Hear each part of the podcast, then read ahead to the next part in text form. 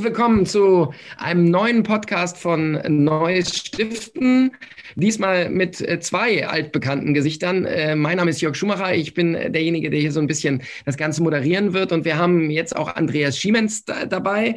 Äh, Andreas, schön, dass du da bist. Hallo Jörg aber diesmal natürlich nicht, damit wir beide uns hier äh, über die Gründung unterhalten oder wie viele Leute uns schon folgen oder was mit unserem Podcast ist oder so, sondern weil Andreas hier ist in seiner Eigenschaft als Spezialist für ein ganz, ganz wichtiges Thema, dem wir uns heute ein bisschen widmen wollen, nämlich dem Thema Philanthropie. Und damit geht es eben, äh, wie ja immer beim Fundraising, ums Geld und auch um die verschiedenen Vermögenswerte. Und die Frage, die wir ja schon mal gestellt haben, Andreas, war ja ganz am Anfang äh, der Pandemie, was passiert passiert eigentlich mit dem Geld der Vermögenden? Also was passiert mit unserem Geld und was passiert auch mit dem Geld der Vermögenden und was passiert eigentlich auch mit den Spenden? Und ich glaube, mittlerweile können wir so ein bisschen abschätzen, zumindest was mit dem Geld der Vermögenden passiert ist, oder?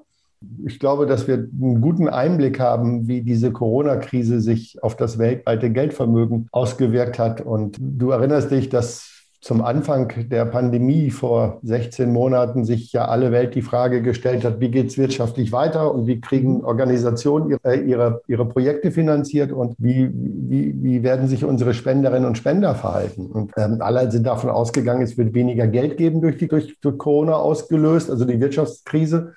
Und wir haben festgestellt, nee, äh, in Wirklichkeit nicht. Äh, in Wirklichkeit gibt es äh, Krisengewinner und es gibt Krisenverlierer und die Vermögensschere geht extrem weit auseinander. Wir haben alleine Corona-bedingt in Anfang dieses Jahr, äh, dann Anfang Mai äh, lesen können in den Wirtschaftsteilen der Zeitung, dass äh, wir noch nie so viele äh, Milliardäre auf der Welt hatten, die mehr als 100 Milliarden Euro Vermögen haben. Es sind acht Stück, die sogenannten Zentrimilliardäre. Acht Menschen, die wahnsinnig viel Geld haben. Und es gab vor der Corona-Krise diese Zentrimilliardäre nicht. Und das heißt, wir merken einfach, äh, die, die schon viel Geld haben, bekommen deutlich mehr dazu. Ja, da, also wir beide gehören nicht zu den äh, Zentrimilliardären, ne? das können wir an dieser also Stelle Bei fragen. dir weiß ich es nicht, ich bin, ich bin nicht auf der Liste. ist ja vielleicht Centri-Cent-Milliardäre, äh, so, das kann ich nicht beurteilen. Aber nein, aber, aber die Frage, die, die sich mir ja stellt fürs Fundraising ist, äh, ist jetzt diese, diese absurde Geldvermehrung. Ja, du hast es schon gesagt, auf der einen Seite und natürlich auch ganz viele, die in Kurzarbeit jetzt waren oder viele auch, die ihre Jobs verloren haben, auf der anderen Seite. Ist das denn überhaupt gut fürs Fundraising? Also ist das gut für die Philanthropie, diese, diese, diese Vermehrung des Reichtums? Ja und nein. Also ich glaube, äh, ich, ich glaube, wir haben, wir haben zwei Effekte, die wir, die wir spüren. Wir merken, dass die Menschen, die sich philanthropisch engagieren und sich äh, äh, tatsächlich schon seit einiger Zeit äh, im Fundraising aktiv durch große Spenden beteiligen, dass diese Menschen gerade jetzt in der Pandemie erstmal gesagt haben, egal wie es mir gehen wird, ich werde weiter spenden, vielleicht sogar noch mehr als geplant, die dann auch gemerkt haben im letzten Quartal, 2020, dass sie doch mehr Geld hatten, als sie vermutet haben. Wir kennen einige Organisationen, bei einer, äh, Jörg, da haben wir auch beide ja mit den Fundraisern äh, vor, einiger, vor einigen Tagen gesprochen, die haben gesagt, dass sie noch nie so leicht im November, Dezember für eine Kapitalkampagne Großspenderinnen und Großspender für ihre Arbeit gewinnen konnten. Das mhm. zeigt das ganz deutlich, dass dieser mhm. Zuwachs von 50 Prozent Einkommen im letzten Quartal 20, das, das spürte man natürlich deutlich. Ja. Und das wird äh, auch in diesem Jahr eine Rolle spielen, denn es ist ja nicht allen Hochvermögenden und Vermögenden auch, äh, äh, die, die sind ja auch selbstkritisch mit, mit ihrem Vermögen. Und, und sie wissen, dass sie eine gesellschaftliche Verantwortung haben. Und mehr Geld zu bekommen bedeutet auch mehr gesellschaftliche Verantwortung. Auf der anderen Seite, das ist dann eben die Schattenseite, wird natürlich zum einen, das hatte ja Tom Neukirchen in einem Podcast auch schon gesagt, es wird ja perspektivisch im Normal- und Mittelspendersegment wird es Einbrüche geben. Aber ich glaube auch, ähm, das finde ich viel dramatischer, ich glaube, dass äh, gerade auch äh, jüngere Philanthropinnen und Philanthropen, die jetzt mit ihrem Profit merken, wir müssen mehr tun, dass die sich eigene Wege suchen, sich philanthropisch zu engagieren. Also die Situation, dass viele dieser, äh, die, dieser Akteure äh, schon an Organisationen gebunden sind, die gibt es eben nicht. Ja, du hast es genau, du hast es gerade angesprochen. Ich meine, auf der einen Seite ist ja toll, wer viel hat, äh, gibt viel, das passt ja super. Ähm, aber du hast gerade eben diese Liste angesprochen mit den acht Zentri-Milliardären. Ich glaube, einer davon ist Bill Gates, ähm, die ja dann auch, und das ist hier in Deutschland ja auch so, Familie Otto, die dann eigene Stiftungen gründen, um eben das Ganze zu verteilen. Ist das ein Trend, den du jetzt verstärkt beobachtest? Du hast auch gerade gesagt, bei den jüngeren Großspendern ist das äh, quasi nicht mehr das klassische Modell?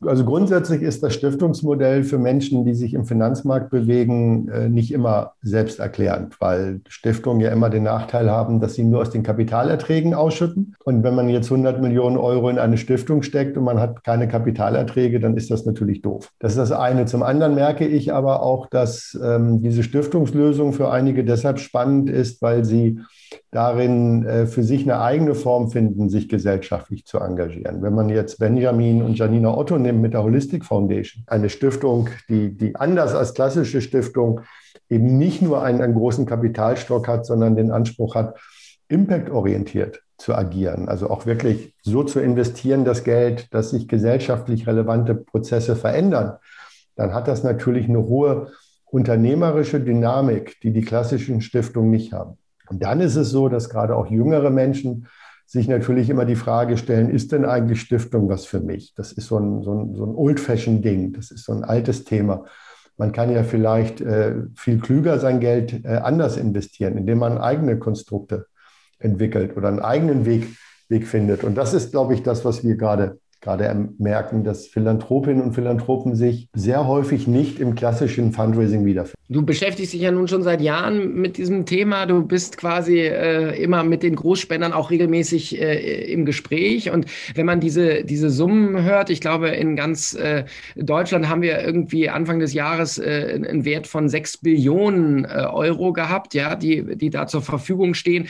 Dann stellt man sich natürlich auch die Frage, gibt es denn überhaupt genügend Projekte, ähm, die diese Summen äh, abrufen können? Oder ist es nicht am Ende so, wenn ein, äh, weiß nicht, Otto oder ein Gates oder wie auch immer ähm, oder ein Elon Musk von Tesla sagt, ich habe hier 500 Millionen Euro zu vergeben, ähm, dass die Hälfte aller äh, gemeinnützigen Organisationen sagen muss, das übersteigt unsere Ressourcen und Kapazitäten bei Weitem. Wie siehst ja. du das? Na, oder wenn wir uns die Frage stellen, was also 500 Millionen, das könnte ja vielleicht mit ein bisschen Geschick gerade noch so gut gehen. Aber stell dir vor, ähm, er würde sagen, er möchte, er möchte 12 Milliarden von seinen 123 Milliarden spenden, also 10 Prozent, dann würde das nicht mehr funktionieren in dem System.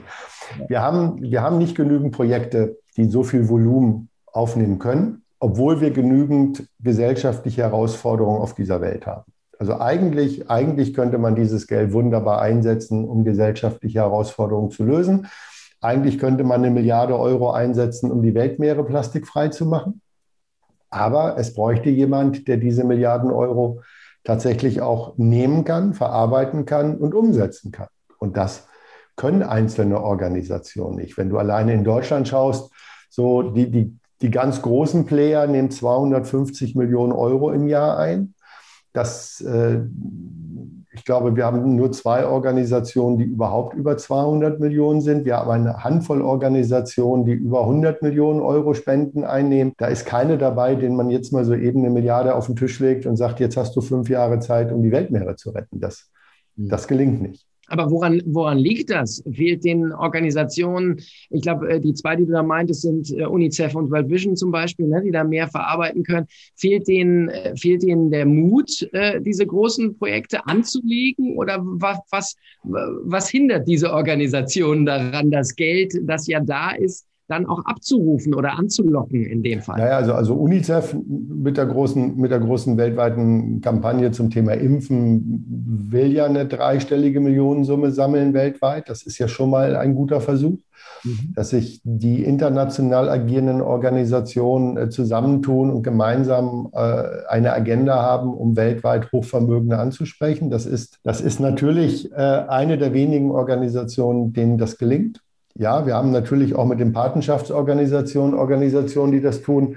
Aber trotzdem, trotzdem sind das nur Einzelfälle. Und jetzt mhm. musst du natürlich auch schauen, wenn du wenn du diese, diese 1,6 Millionen Millionäre oder die über 800 äh, Multimillionäre in Deutschland oder die 118 im letzten Jahr Milliardäre nimmst, das wird in diesem Jahr in Deutschland wahrscheinlich auch auf 125 steigen, äh, die werden ja nicht alle UNICEF mögen. Und die, werden, ne, äh, die haben auch unterschiedliche Vorstellungen. Das heißt, das ist ein zu schmales Portfolio, wie es so schön heißt in der Finanzwirtschaft, um diese Milliarden, die in Deutschland zur Verfügung stehen. Und alleine in der Dachregion Deutschland, Österreich und der Schweiz gibt es so roundabout 90 Milliarden Euro philanthropisches Vermögen. 90 Milliarden. Und abgerufen werden davon wahrscheinlich, äh, wenn es gut geht, je nachdem, wie man es rechnet, noch nicht mal 30 Milliarden. Also 60 Milliarden werden nicht ausgeschöpft. Und diese 60 Milliarden wirst du auch nicht bei UNICEF platzieren können. Aber was kann ich denn dann als äh, ähm, äh, etwas größere spendensammelnde Organisation tun, um gerade jetzt in Corona-Zeiten die Großspender zu aktivieren, äh, mir Geld zu geben, wenn ich diese Projekte nicht habe? Also ich glaube, da braucht es zwei Ansätze. Ich glaube, ein Ansatz ist, seid mutiger als bisher. Äh, die Planung von Projekten äh, entsteht ja in aller Regel äh, aus der Mangelwirtschaft heraus. Das heißt, alle Organisationen, die wir so kennen, Jörg, und zwar egal aus welchem Themenfeld, das wissen wir, die könnten mehr Geld brauchen. Aber sie planen ihre Projekte natürlich aufgrund der Erfahrung der letzten Jahre, wie viel Einnahmen sie haben. Das heißt, da wird jetzt niemand spontan beschließen, der jetzt 20 Millionen Euro Spenden im Jahr einnimmt, äh, jetzt für die nächsten fünf Jahre ein 100 Millionen Euro Projekt aufzusetzen. Ganz genau, ja. Also finde ich, äh, seid mutiger, äh, und bereitet das vor, baut eure Netzwerke auf und positioniert euch auch für diese Gruppe. Mhm. Das ist, glaube ich, das, das eine. Mhm. Das andere ist, schließt euch zusammen, weil mhm. äh, ich bleibe mal jetzt bei den Weltmeeren, dann ist das Plastik das eine, dann ist Artenschutz das andere, aber man muss natürlich auch mit den Anrainerstaaten reden, denn ähm, es kommt ja nicht alles Plastik, fällt ja nicht von Containerschiffen, mhm. sondern auch da gibt es natürlich auch äh, Maßnahmen in, in, in Ländern, äh, um überhaupt auch dieser Plastikflut Herr zu werden. Und da muss man sich zusammenschließen. Und eine Kooperation vieler Organisationen kann natürlich dazu führen, dass man auch größere Projektvolumen aufruft. Genau, du hast es gerade gesagt, du hast auch gerade, glaube ich, ein, ein, sehr, sehr wichtiges Thema, gerade bei, bei jüngeren Großspendern angesprochen. Das ist das Thema Klimaschutz, Nachhaltigkeit nach wie vor. Äh, würdest du denn sagen, weil, also ich glaube auch daran, dass man ja bestimmte äh, Ziele in diesem Bereich nur schaffen kann, wenn sich mehrere Organisationen zusammenschließen. Ne? Also wenn man zum Beispiel sagt, ich möchte hier was für den Klimaschutz tun, da darf aber jetzt äh, auch die Tierwelt, also der WWF nicht fehlen, ja, oder ich muss Greenpeace mit im Boot haben. Glaubst du, dass das am Ende auch so eine Herangehensweise, eine philanthropische sein könnte, zu sagen, okay, welche Organisationen brauche ich, um bestimmte Aufgaben zu bewältigen und welches Geld muss dann für so ein Projekt zur Verfügung gestellt werden? Oder wie siehst du das in Zukunft? Also ich glaube, dass, ich glaube, dass das eine der Lösungsansätze sein kann, dass, äh, dass man dieses, dieses Vermögen bündelt auf der einen Seite von, von den von diesen Familien. Das ist ja nicht nur eine, es sind mehrere. Also ich glaube, auch das wird ein Trend sein. Die wünschen sich auch häufig, dass sie mit anderen zusammen agieren. Damit wird es noch mehr Geld, als eine einzelne Familie hat. Und wenn die sich zusammentun und gemeinsam überlegen, wie können wir denn mit unserem Vermögen äh, diese Herausforderungen der Welt ein Stück lösen, dann entstehen bestimmte Projektprofile und dann wäre es natürlich klug, die Organisation die an diesen Themen arbeiten, zusammenzubündeln als so eine AG äh, Philanthropie. Aber das ist etwas, das machen Philanthropen von sich aus nicht. Und Organisationen übrigens von sich aus im Moment auch noch nicht. Deine Schnittstelle zu schaffen könnte klug sein. Denn wenn man das nicht tut, äh, dann werden die Philanthropen ihr Geld anders investieren. Sie werden nicht jedes Jahr traurig unterm Tannenbaum sitzen und sagen, dieses Jahr habe ich wieder meine 60 Milliarden nicht ausgeben können, sondern irgendwann werden die sagen, ich muss was tun. Also machen sie es von sich aus allein. Und zwar, wenn wir Pech haben, am Gemeinnützigkeitsmarkt komplett vorbei. Ja, du hast, du sprichst da gerade was an. Du hast auch am Anfang gesagt, junge Großspender, du berätst ja auch einige Start-ups quasi, also äh, Organisationen, die erst äh, seit ein paar Jahren unterwegs sind, aber schon einen gewaltigen Umsatz machen und dann zum Beispiel sagen, okay, ähm, ähm, ich erinnere mich an einen, äh, der dann gesagt hat, pass auf, dann äh, legen wir jedes Jahr zehn Prozent zurück oder spenden das für bestimmte äh, Projekte. Und wenn es diese Projekte nicht gibt, dann schaffen wir die uns selber. Ist das das, was du gerade meintest? Genau, das ist das, was ich gerade meinte. Es, es gibt in, in Deutschland äh, tatsächlich ein paar äh, sehr junge Hochvermögende, die es geschafft haben, in den letzten Jahren ihre Unternehmen sehr erfolgreich zu führen und die jetzt gesagt haben, ich bin, bin jetzt schon einer, ein, ein sehr reicher Mensch, also äh, auch vom Vermögen her, äh, und sich überlegt haben, was bedeutet das jetzt eigentlich für diese Menschen? Also was bedeutet das für mich, wenn ich so viel Geld habe und das Ergebnis ist sehr häufig, dass sie sagen, wir müssen uns als Unternehmen auch engagieren und wir müssen auch für unsere Mitarbeiter etwas tun und mit den Mitarbeitern gemeinsam uns engagieren. Und dieses eine Unternehmen hat gerade fix beschlossen, 10 Prozent des Umsatzes garantiert in gesellschaftlich relevante Projekte zu geben. Und zwar so, dass sich äh, der Gründerkreis, aber auch die Mitarbeitenden damit maximal identifizieren können. Also auch eine andere Form von Teilhabe. Und wenn das, äh, wenn das jährlich vielleicht äh, zwischen drei und zehn Millionen Euro sein werden, die sich vielleicht für Klimaschutz einsetzen lassen, mhm. dann wird das schon relativ spannend. Äh, welche Organisation könnte das abbilden? Oder lohnt es sich nicht dann sogar für das Unternehmen, ein eigenes Projektprofil zu entwickeln? Und das mhm. tun diese häufig auch, weil sie eben in den Gemeinnützigkeitsmarkt äh, mit ihrem Denken, mit ihrem Tempo keinen kein Gegenpart finden. Also niemanden, mit dem sie da offen drüber sprechen können. Und dann ist Geld so flüssig wie es ist, genau wie Wasser. Es sucht sich den Weg des geringsten Widerstandes und der geringste Widerstand ist dann vielleicht nicht in einer Organisation. Ja, du hast es gerade angesprochen. Ich meine, wir beide äh, geben ja auch diverse äh, Kurse und Lehrgänge und wir werden natürlich immer wieder gefragt, gerade von, von Fundraisern, die bis jetzt äh, mit äh, quasi äh, auch dem, dem Unterbau der Spender und nicht so sehr mit den Großspendern zu tun hatten. Du redest gerade von jungen äh, Millionären, Milliardären, Zentrimilliardären.